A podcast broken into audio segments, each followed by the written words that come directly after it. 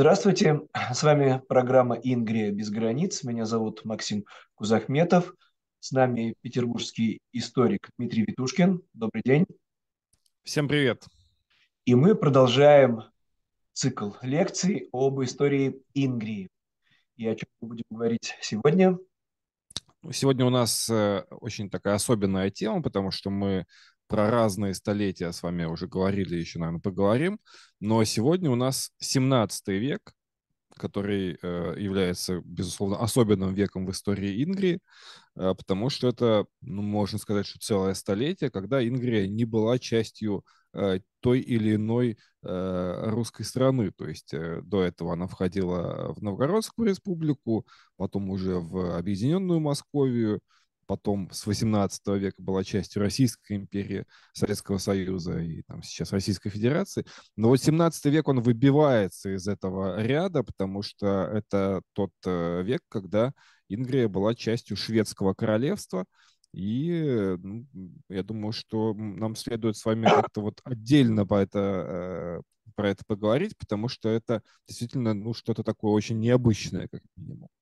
Ну, тогда перед тем, как вы начнете рассказ, я напомню тем, кто нас смотрит в YouTube, что нам очень полезны ваши лайки. Не стесняйтесь делать репосты, пишите комментарии, мы всегда их обязательно читаем и откликаемся потом, если это все конструктивные замечания. А сейчас давайте тогда приступим к истории Золотого века в эпохе Ингрии Ингерманландии. Вот, ну, я думаю, что, может быть, мы с вами еще э, отдельно поговорим про Ливонскую войну как таковую. Но обязательно, так, обязательно, конечно. Кратко тогда э, расскажу просто даже не столько про нее, сколько про ее итоги, потому что Ливонская война, она не самая известная э, современному э, россиянину, потому что, в общем, она шла долго, 25 лет, и шла она, как говорится, с переменным успехом. Начал ее Иван Грозный, а, так сказать, продолжали ее уже после Плюсского перемирия. Сначала его э, сын и Федор Иванович, потом и дальнейшие последователи. Э, в чем был смысл Ливонской войны не только для России, но вообще для многих стран Европы на тот момент? В том, что она, как и всякая война, так или иначе влияла и на внутреннее положение дел в каждой стране-участнице ну, буквально вот три примера. Э, скажем, э, в эм, э, Литве она поспособствовала тому, что Литва фактически в итоге слилась в едином порыве в одно государство с Речью Посполитой. В смысле, с Польшей, и таким образом появилась Речь Посполита. Причем это государство не только актуальное в XVI веке, но идеи Междуморья, скажем, Пилсудский достаточно активно э, вынашивал и в итоге во многом реализовал уже в начале 20 века. Вспомним его войну с э, молодой Советской Республикой Российской, которая обернулась э, поражением для Советской России, но вот, э, очень успешной была для Польши. И в 21 веке эти, эти идеи достаточно актуальны, потому что границы Польши, может быть, будут еще меняться сейчас. Э, вот, это значит э, первое. Второе. В самой России Ливонская война поспособствовала тому, что в самой России сначала появилась опричнина, потому что какие-то неудачи на фронте в итоге привели э, достаточно подозрительного и без того Ивана Грозного к вот этой идее опричнина. Ну, к вере в то, что все неудачи от того, что враги внутри, заговорщики, изменники, и надо с ними сначала справиться, а то не будет победы вовне. Ну, параноик классический такой, да. Я бы даже здесь э, такой сделал ремарку, что у нас вот есть такой стереотип об Иване Грозном как о каком-то таком ужасном правителе. А на самом деле, если оценивать его ранний период э, э правления, то вообще-то Иван Грозный, в общем, много достаточно прогрессивных реформ. молодости, да. Но ну, есть гипотеза, а потом заболел и выздоровел больным. Вот. Ну, помимо э, болезни, я думаю, здесь как раз-таки вот э, Ливонская война достаточно существенно повлияла. Не только то, что там э, отошли от него его бывшие соратники, так или иначе. Вот. Э, поэтому, да, факт тот, что для всей России, для э, уже провозглашенного русского царства, тоже Ливонская война стала таким триггером. Ну и если мы посмотрим на север, третий фактор, который я упомянул, это то, что в Финляндии уже Э, эта самая война привела уже к дубинной войне, к э, восстанию, да, к восстанию финских крестьян. А, таким образом, мы против видим, шведов, против шведских феодалов, как нам говорили в детстве, да, против шведских ну, дворян. Да. Вот, то есть получается, что Ливонская война, она, а, как и всякая война, действительно повлияла на все страны-участницы, так или иначе. Причем именно на их внутреннюю политику и на внутреннее положение дел. Вот, ну, вернемся к Ингрии. А, в первый раз а, Ингрия отошла от Московии в начале 80-х годов 16 века. То есть еще был жив Иван Грозный, а в Ингрию уже вошли войска Понтуса Далагарди, и, шведского э, командующего. Да, да. И, в общем, вот Ингрия, она э, стала, э, как бы это сказать, отходить. Но, но перешла под контроль. Вот. Ну, наверное, несколько слов стоит сказать про самого Далагарди, потому что это действительно выдающийся был человек своего времени. Ну, целая династия. Да, там. да, во-первых, мы все знаем, что он был военачальником, но менее известно, что он вообще-то был еще дипломатом достаточно влиятельным в Швеции. Э, человек э, французского происхождения, э, аристократ, который приехал в Швецию на службу и действительно стал основателем целой династии Делагарди, то есть эту фамилию мы потом встречаем и в XVI веке, его дети родились в 17, 18, 19. То есть, ну, из русских дворянских фамилий здесь, наверное, можно его сопоставить разве что с Потемкиным, может быть, с Потемкиными. А, а в Ингрии его род, если не ошибаюсь, стал крупнейшим землевладельцем. Да-да-да, потому что как раз-таки вот его уже сын, например, э, Яков, э, э, он уже был действительно владельцем и Курельского уезда, это нынешний Приозерск, и вот тех городов, которые некогда Э, завоевывал его отец э, Понтус. И, а кстати, фактически такой... территория Петербурга принадлежала этому роду, была в их частной собственности. Тут еще есть такой интересный момент, э, тоже вот стоит, мне кажется, на это обратить внимание. У нас до сих пор в районе Токсова есть гора, которую местные называют Понтусова гора. Она официально так не называется, то есть ее нельзя обнаружить на карте, но это вот та самая возвышенность, где реально в конце XVI э, века в ходе вот этих вооруженных столкновений с Московией стоял лагерь э, Понтуса де Лагарди. И, кстати, э, что интересно, вот там такая в ходе этого противостояния была битва при селе Лялицы, вот как раз-таки там э, некоторые ученые, в частности Руслан Скрынников, э, пишут о том, что э, в ней участвовал с русской стороны Ермак, казак Ермак, то есть там были казачьи дружины, а тут есть еще такой, ну, я бы даже сказал, мистический момент, потому что я думаю, что многие помнят, как погиб Ермак Тимофеевич, когда он уже завоевывал Сибирь, под э, тяжестью подаренных ему царем доспехов. Да-да-да, вот э, и он э, в итоге там упал в воду с судна и э, утонул, потому что у него были тяжелые латы. И вот именно такая же смерть э, ждала и э, его соперника Понтуса Делагарди. Там тоже достаточно какой-то такой довольно мутная история, я бы сказал, то есть непонятно, то ли это был дружеский огонь так называемый, Э, в Нарве, то ли эта лодка нашла на какой-то э, отмель. Но факт тот, что лодка э, затонула, вроде бы все спаслись, но вот почему-то именно Понтус умер, опять-таки утонув из-за своих тяжелых рыцарских лад. То есть получается, что вот в этом моменте мы оставляем эту Ливонскую войну и ее участников – потому что уже в 90-е годы э, Московия смогла вернуть себе Ингрию, то есть если до этого у нее оставался только узкий пролив, собственно, э, берега Невы, а, то э, уже при Федоре Иоанновиче смогли вернуть себе и три других города, которые были утрачены. Это Капорье, это Ям и это ну, с переменным успехом попытки были овладения и Орешком тоже. Ну, дальше смутное время. Угу. И катастрофа. Вот. Эм, ну и, э, да, уже переходим к 17 веку, собственно. 17 век э, в итоге э, обернулся, как мы знаем, в России смутным временем, когда был династический кризис, когда поляки фактически посадили даже своего царя, который, между прочим, первым себя провозгласил императором в русской истории, просто в отличие от Петра, он не смог, так сказать, закрепить свой результат. Но вот тот самый Лжедмитрий, он э, официально себя провозглашал императором. Ну, я бы Если даже бы... поправился, что, значит, поляки посадили в Москве, признали, мать Лжедмитрия живая признала в нем сына, будущие ну, да, мятежники ну, да. шуйские признали, присягу все принесли. Просто, ну, опять же, а, обращаясь к тому же Скрынникову, который на эту тему тоже писал, а почему мать его признала? Ну, понятно, что это был не, не ее сын на самом деле. Ну, может, ее там запугали как-то, может быть, еще что-то случилось. Ну, с учетом того, да, что она и второго Лжедмитрия признала, да, женщина была необычная.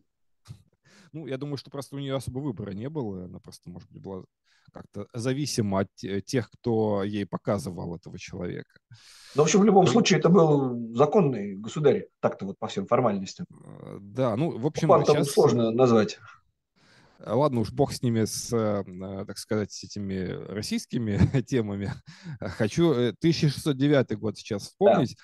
А он для нас очень важен, потому что это Выборгский трактат, который был подписан в круглой башне Выборга, которая и сейчас доступна для всех желающих в городе Выборге в Северной Ингрии. Э, вот, там э, Василий Шуйский пошел на уступки, на серьезные уступки по отношению к К тому времени Шуйский Сама... уже был царем, да. Да, да, да, да, да. Там провозглашен. А, а, а, а вскоре после этого, уже буквально через год, он попал в плен и умер уже в плену. То есть Польском, такой был да. не, не очень удачливый царь. Ладно, сам а, удачливый. Все, все родное отечество в такую пропасть потянул за собой. Бывают да. такие правители. Вот. Ну, там некоторые возводят э, еще проблемы смутного времени к э, Борису Годунову, что тоже там у него там не все гладко было.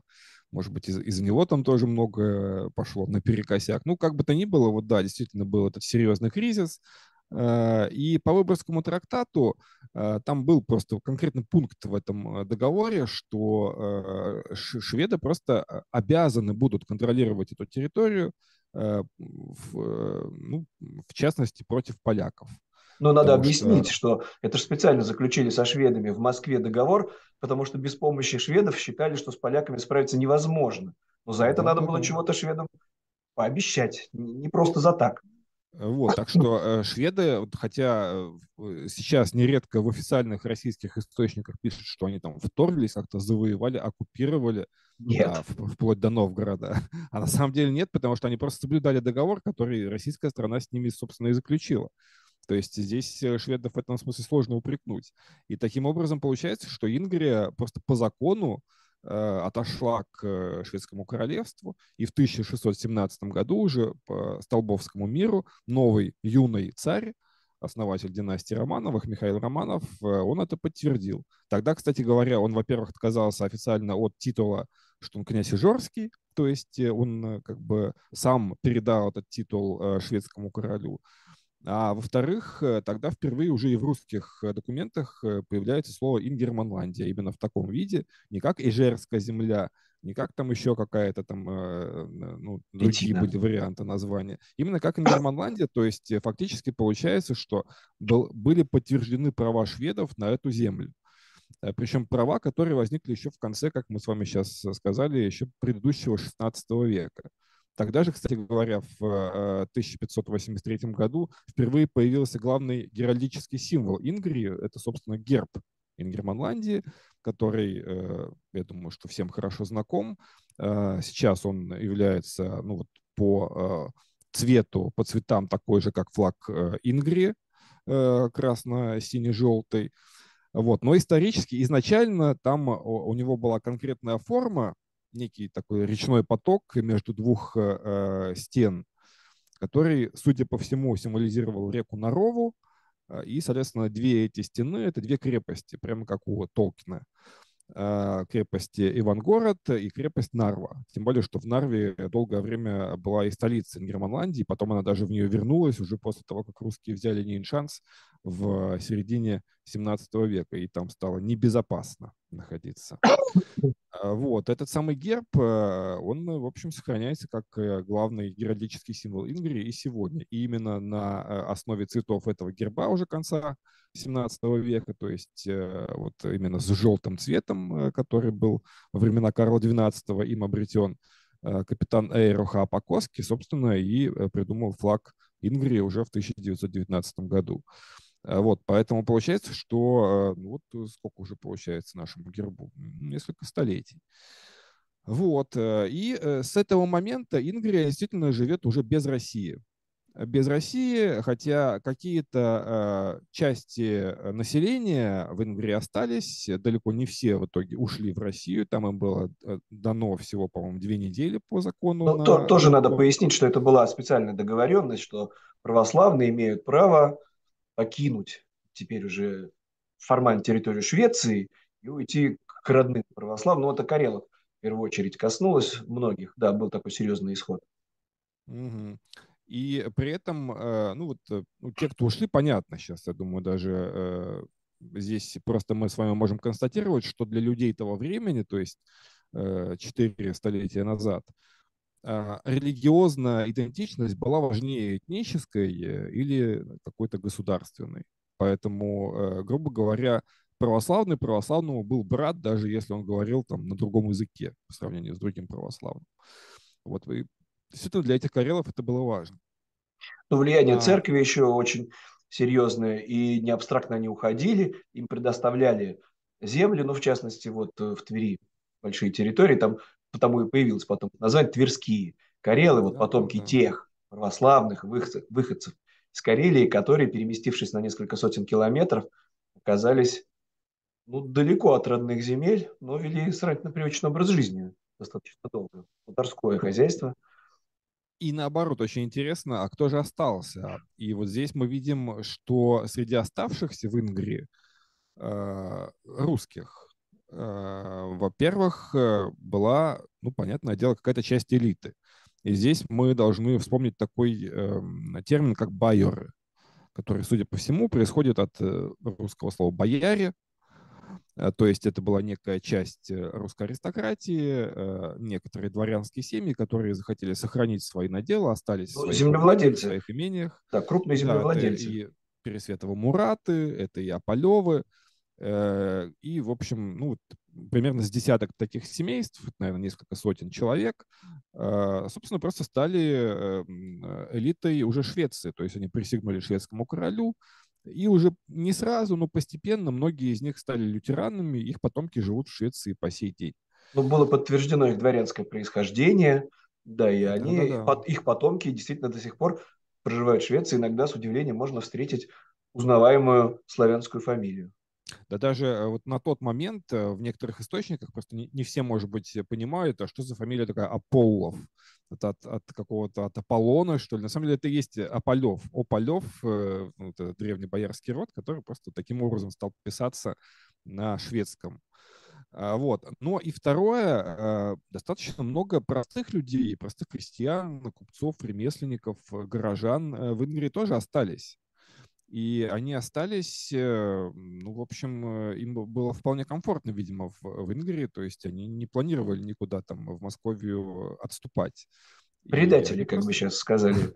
Национал, да, предатели. Да, история, она вообще многократно повторяется, имеет свойство повторяться, так по кругу ходит, по кругу. А, вот, а, здесь даже же, э, что стоит сказать, вот если мы берем уже начала 18 века, то есть Северную войну, когда войска Петра I вошли в Ингрию, там а, а, ему было конкретное донесение, я вот прям дословно цитирую, ему пишут «Чухна не смирны». И далее пишут, что, мол, и русские мужики тоже часто наши отряды встречают с сопротивлением, они вооруженное сопротивление оказывают русской армии. А, то есть получается, что местные русские в Ингрии, они зачастую совсем не, не жаждали вернуться обратно в русский мир. Вот что интересно. Ну, будем а рассказывать. Здесь... И фамилии у комендантов крепостей были тоже подозрительно знакомые. Да, э, так, собственно, даже последний э, комендант э, города Нин, крепости Ниншанс, это был русский человек, он уже был достаточно пожилой тогда, когда подошли к нему войска Петра Первого к Ниншансу, и вынес вот ключи от города, так же, как потом было и в некоторых других крепостях и городах. То есть получается, что э, Ингрия, она точно не была моноэтничной э, вот в этом 17 веке.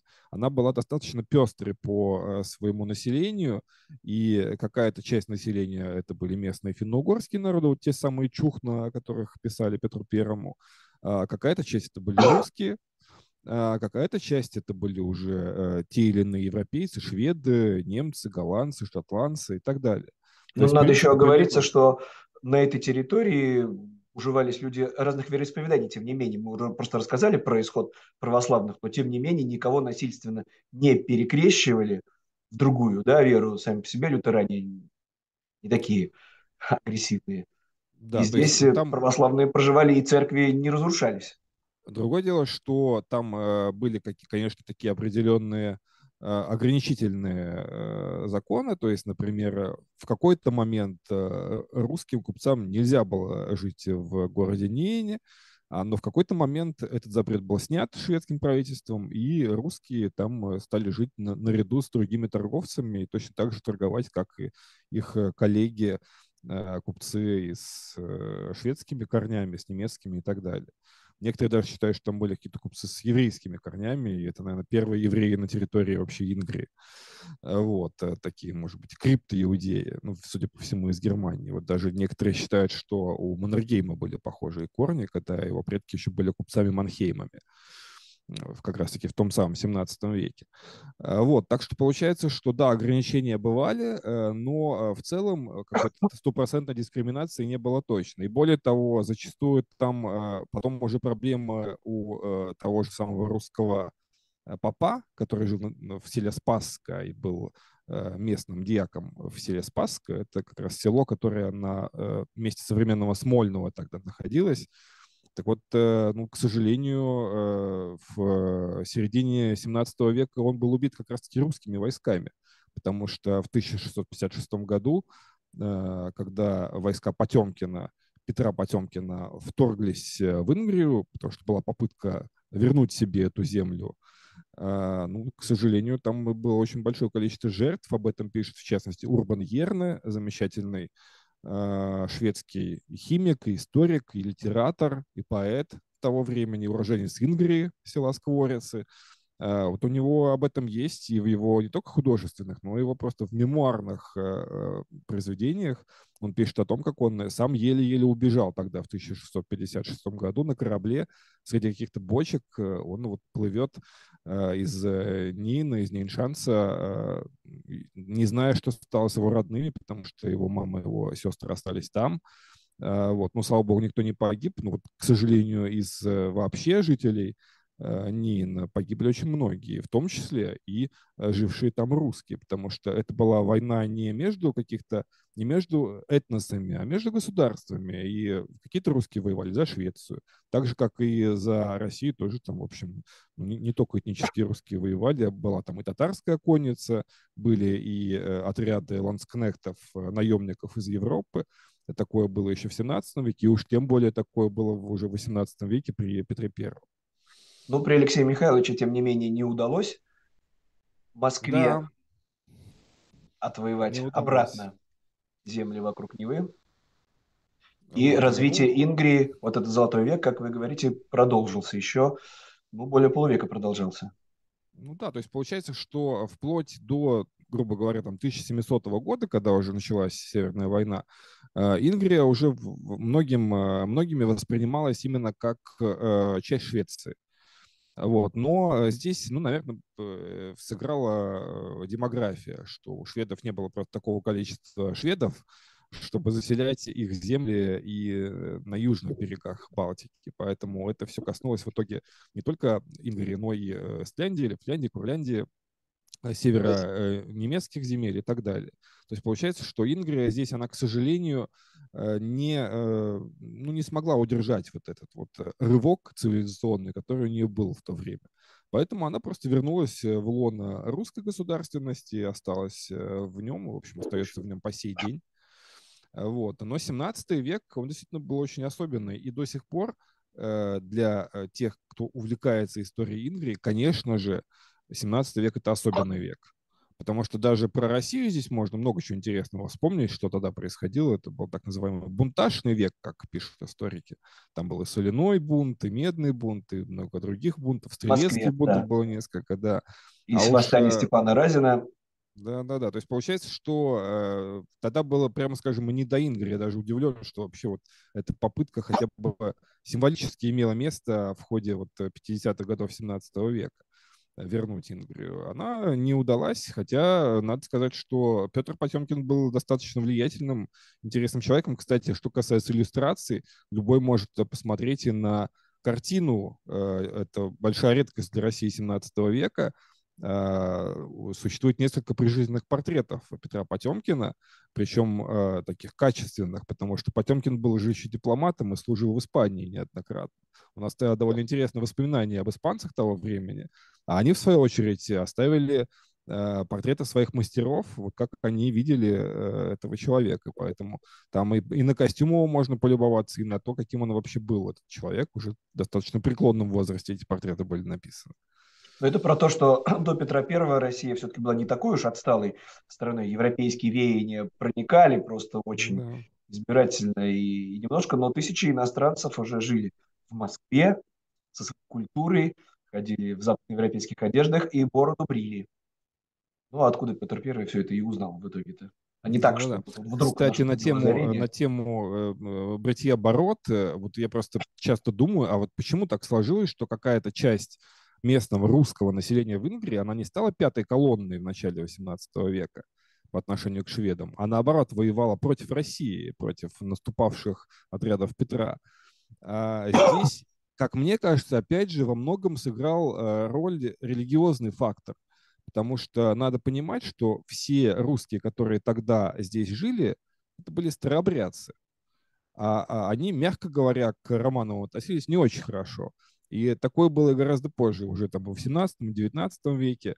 И, соответственно, Петр, который упразднил патриаршество, который проводил все эти всепьянейшие, все шутейшие соборы с явным глумлением над православием, они, Антихрист. мягко говоря, да, мягко говоря, они не, не радовали русских людей. При том, что вообще старообрядцев, надо сказать, на тот момент вообще в России, не то что там в Ингрии, в России было подавляющее большинство. Очень мало кто принял реформу Никона, и они, э, ну, только вот мечом Э, каленым железом э, продвигались при помощи государства, а народ э, очень не, не, не рад был всем этим нововведениям, троеперстию и так далее, и так далее. Поэтому Петр, естественно, воспринимался как антихрист, и его отряды воспринимались просто как какие-то орки, как какой-то вообще антихристово войско, а отнюдь не как освободители.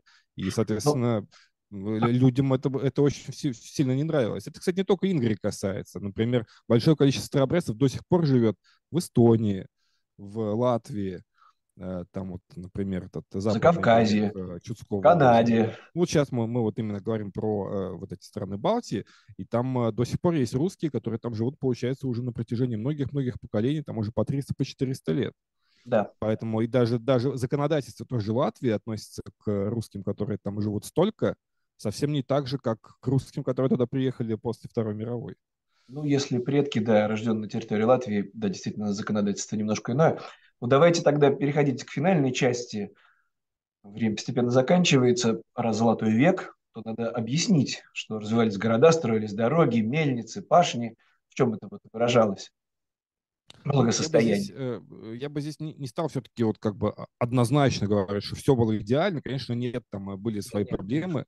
Э, и я бы сказал, что вот если мы сопоставляем Ингрию, например, с другими э, регионами Балтии, то здесь отчасти она была немножко похожа и ну, на, на ту же будущую Латвию, на ту же будущую Эстонию. Почему? Потому что в городе, в данном случае там в Нейншанце, в городах жили в основном германцы, европейцы, а, э, население было местным финно-угорским.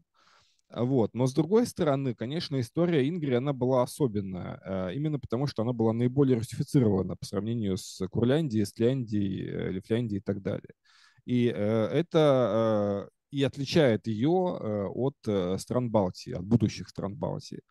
Это уже все продолжалось и усугублялось позже, когда уже Ингрия вошла в состав России. Но вот что интересно, в отличие от э, э, будущих Эстонии и Латвии, Ингрия действительно максимально русифицировалась. Так уж вышло.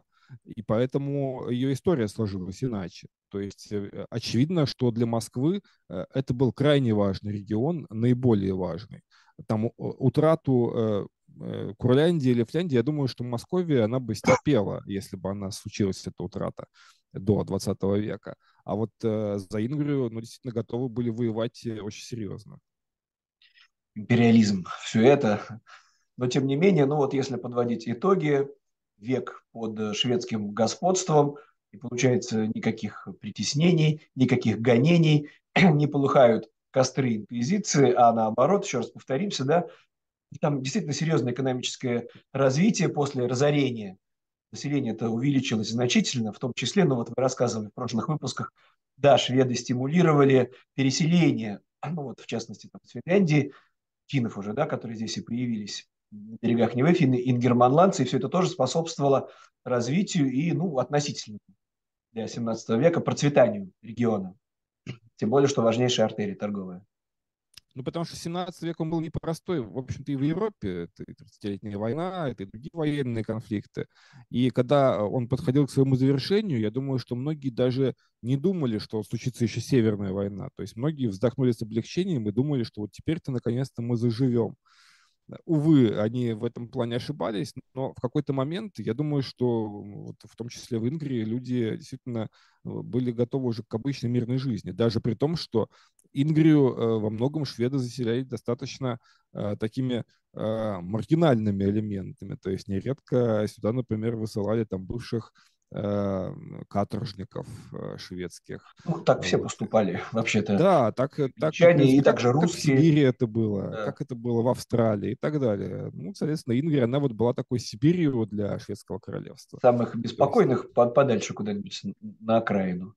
Ну да, ну хорошо, давайте тогда завершать сегодняшний выпуск про те сто лет носителей благополучия Золотого века Ингрии, в которой она находилась в составе владения шведской короны. С нами был Дмитрий Витушкин. Большое спасибо. Всем пока. И нет, подождите, еще если можно, короткий анонс на следующую программу. А, ну, э, э следующую программу я не знаю, как э, мы, мы же с вами решили, что мы идем не по а, хронологии. Да, по ярким вот, поэтому, событиям. Да, поэтому хотелось бы, конечно, еще отдельную программу посвятить э, уже событиям 20 века. Как раз-таки вот мы сегодня немножко рассказали про историю герба, а э, вообще стоит рассказать и про историю флага, как он появился, и вообще про те события, что это такое была Республика Северная Ингрия.